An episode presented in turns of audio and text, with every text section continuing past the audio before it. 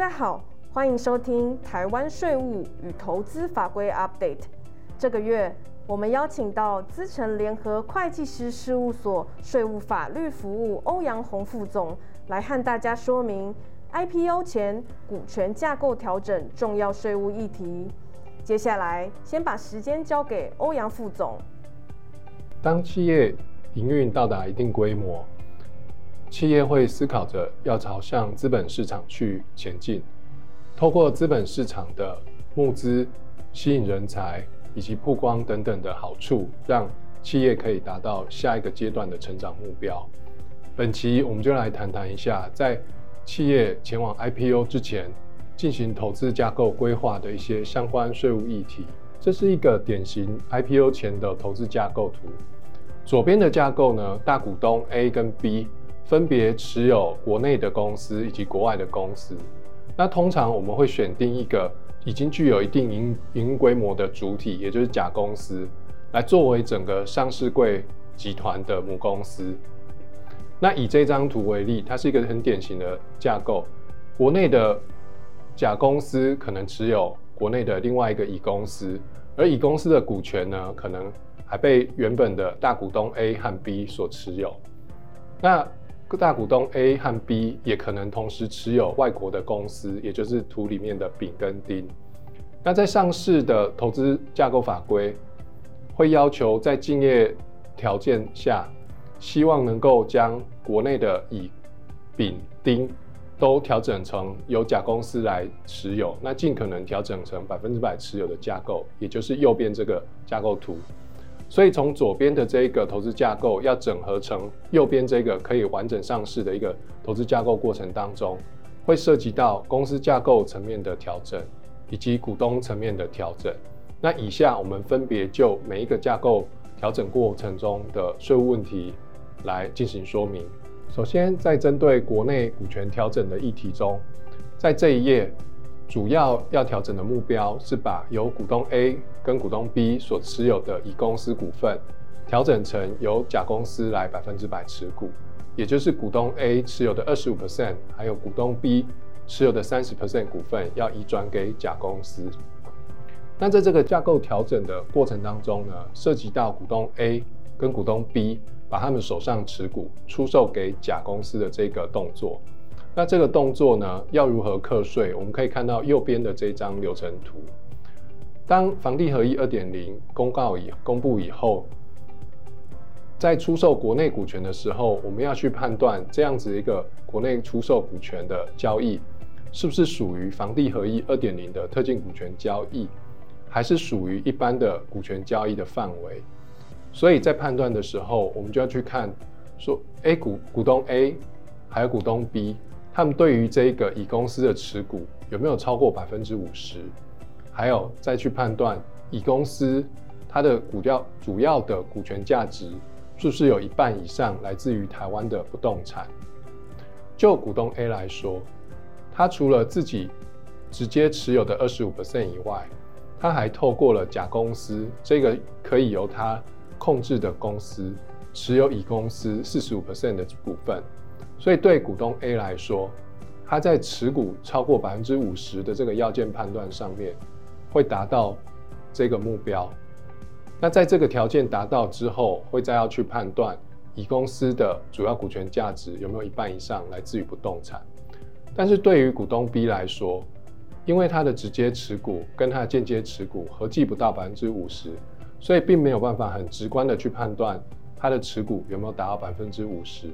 还必须要透过股东 B 跟股东 A 之间有没有其他具有关系人的定义，来举来判断出他会不会达到持股超过百分之五十的这个条件判断。假设有达到百分之五十的这个条件的话，他很有可能也是要去判断是不是会变成是达到房地合一二点零的特定股权交易。那如果不到百分之五十的话，那就会变成右手边的一般股权交易。那一般股权交易跟房地合一二点零的特定股权交易，我们可以用后面这两张表来简要的说明一下它的税负效果。首先，如果被判断成只是一个一般的国内股权交易的话，在未上市贵公司有印制股票的情况下，就个人股东来讲，它是属于最低税负，适用的是单一税率二十 percent，但是是因为是最低税负，所以它会跟个人的综合所得税去比较。但如果是股东是一个台湾的公司的话，一样，这个证券交易的所得呢，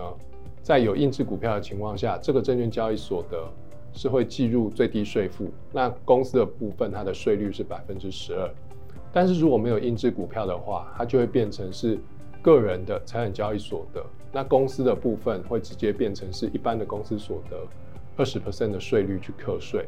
这是被认定为一般国内股权交易的情况下的所适用的税负。那假设在前面的判断里面判断出来。这个交易必必须要按照房地合一二点零特殊股权交易来进行所得课税的话，那它适用的税率就不是刚刚谈的最低税负了，而是会分别按照个人持有这一个股权的期间，适用十五到四十五 percent 的税率。如果今天股东是一个台湾的公司的话，那一样按照持有这个持股的期间。去决定它是适用二十 percent 到四十五 percent 的税率。那因为这个房地合一二点零都是属于分离课税的，所以它计算出来的所得应该要缴的所得税和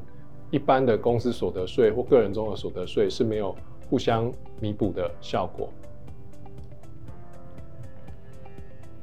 那接下来我们看到境外公司要整合到台湾上市主体的过程当中，可能要考虑到的问题。首先，从税务面来看，当台湾的股东，不管他是个人还是公司，在把这个国外的公司股权，也就是丙跟丁，卖到甲公司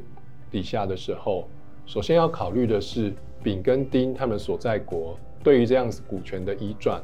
会不会有相关的所得税负或者其他的交易税负。第二个，当丙跟丁这样子的公司底下，如果还有其他的大陆子公司的时候，也要去评估这样子的转让会不会涉及到间接移转，要在当大陆当地缴交所得税的问题。那从卖方的角度来看，台湾的股东在卖这个海外公司股权的时候，台湾股东如果是一个台湾公司的身份的话，会有台湾公司所得税；如果这个台湾股东是一个个人的话，那就要去考虑到他会不会有海外所得最低税负的问题。那如果这样子的一个海外股权的整合过程是透过间接转让，也就是说台湾的股东并不是直接持有丙跟丁，而是透过一个境外公司来持有丙丁。那整合的方式呢，是利用这个境外公司把跟把丙跟丁两家公司卖给甲。那就要去考虑到境外公司在出售这两家国外股权的时候，会不会有涉及到台湾 CFC 的法令问题？那在整合的时候，也要去考虑到一些非税务面的议题，比如说在这样股权转让的过程当中，会不会涉及到有一些资金要求，必须要资金交易的流程？那这些资金交易流程，如果要再回流到原本的股东身上，会不会产生额外的税负？还有相关的资金成本。那另外，对于原股东在投资这些境外公司的时候，是不是有涉及到有对外投资或者对入投资的一些合规申报的问题，要事先去完成？那从甲公司的角度，他要去取得这个境外公司，是不是也有涉及到对大陆投资或对外投资事前核准的问题？甚至会不会涉及到对外投资限额或对入投资限额的一些议题，也要先去处理。以上是涉及到公司层面的架构调整的问题。那接着我们再来讨论大股东持股架构在做整合的时候需要考虑的一些议题议题。首先，在选择大股东的持股架构的时候，我们先考虑到。大股东为了维持它的稳定经营权，通常需要有一定部位的长期持股，而在长期持股的过程当中，每年上市贵公司配发股利的时候，就会造成股东会有一定的股利所得产生。那这样的股利所得呢，如果是在个人持股的状态下，按照现在双轨制的税率，股利所得最高会要课到二十八 percent 的所得税。可是如果股东是透过一个国内的控股公司来持有上市公司，那上市公司在配发股利的时候，不会直接配发到个人身上，而是先到国内控股公司。依照现在的法令，国内控股公司从上市公司拿到的股利不计入它的所得课税，也就是说可以先暂缓去课征这个二十八 percent 的个人所得税。但是国内控股公司会因为它的权益法投资收益，或者说因为它的财报的收益，要去认列一个五 percent 的未分配盈余税。当然，它的税负还是有递延或者减少的效果。那国内控股公司就可以。为了它稳定经营权长期持有的目的，有效地利用这一笔资金作为未来支应上市公司运作、认购增资的一些项目。所以从长期持股的角度来看，股东其实可以考虑在整合过程当中，透过国内的控股公司来持有这个上市公司。那从第二个。股东持有上市公司的目的来看，股东在每年的五月可能会有一些缴纳所得税的资金需求，那可能要透过在市场上出售一些上市股份来获得资金。那在股东出售这个上市柜股票的时候，它的税负又是怎么样呢？首先，我们看到左边，当个人出售一个上市公司股份的时候。不论是所得税还是最低税负，基本上目前台湾的法令都对于个人出出售上市柜公司股份是不课税的，只有课证券交易的千分之三的证券交易税。但是在右边的这个架构，如果个人是透过一个国内的控股公司来持有上市公司，那国内控股公司在出售这个上市公司的股份的时候，基本上不课公司的所得税。但是这个获利呢，是属于证券交易所得，必须要课征公司的最低税负，也就是说，它至少会有一个十二 percent 的所得税。所以从这个角度来看，如果是短期调节的目的，其实个人要保留一定部位的个人持股，对他个人税负会比较有利。所以从不管从长期或短期的角度来看，个人其实要去思考。要哪些部位是透过国内的控股公司来持有？有哪些部位是要让它由个人继续来持有的？在整个架构调整过程，甚至资本形成的过程，去逐步达到这样的效果。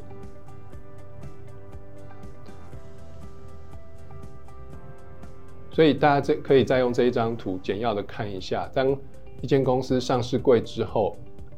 个人持有这个台湾的上市公司，它的股份交易所得是停征的。那最后，针对于大股东持股传承的时点跟考量，在上市前也可以做一些安排。因为在台湾的遗产及赠与税法里面，针对股权在做传承的时候，它的课税基础其实是会不一样的。如果今天公司还没有上市柜之前，当大股东把他的股权移转给下一代或亲朋好友的时候，他所课征的赠与税是按照公司的净值来决定。但是，一旦公司上市之后，则是由公司的上市的成交价格有一个市场价格来作为它赠与的价值的认定。那通常来看，市场的交易价格一定会远高于公司的净值，所以在公司。上市之前，可以去大股东可以去评估，是不是要就一部分的股份先传承给下一代。只是在传承给下一代的时候，也要去考虑到下一代有关于婚姻或者个人债务造成财产保全的一些考量，或者股权有没有外流的疑虑，那又要如何去掌握这些经营权？这个也是要在传承的时候一并去思考的问题。以上是 IPO 前。一些股权架构调整的重点，在 IPO 架构调整的过程当中，首先要做注重的就是确保整个程序的合法合规。因为在整个架构调整的过程，主管机关在审查的时候会非常严谨的去检视，所以整个程序必须要能合法合规，避免影响到后续 IPO 审查的一些问题。第二个是整个 IPO 程序调整。过程当中，能不能符合 IPO 的时程规划，以及能不能去降低相关的资金成本，最后才是在前面这些合法合规、符合时效的前提下，尽可能的去合法节税。IPO 的股权架构调整是一个复杂的议题，每一个个案也都不尽相同。所以，当企业有遇到预计要走向 IPO 的过程当中，一定要及早寻求专家的协助进行规划。谢谢大家的收听，也欢迎大家到 PwC 台湾 YouTube 频道观赏影片，或订阅 Podcast 频道，及时取得最新资讯。我们下个月空中再会。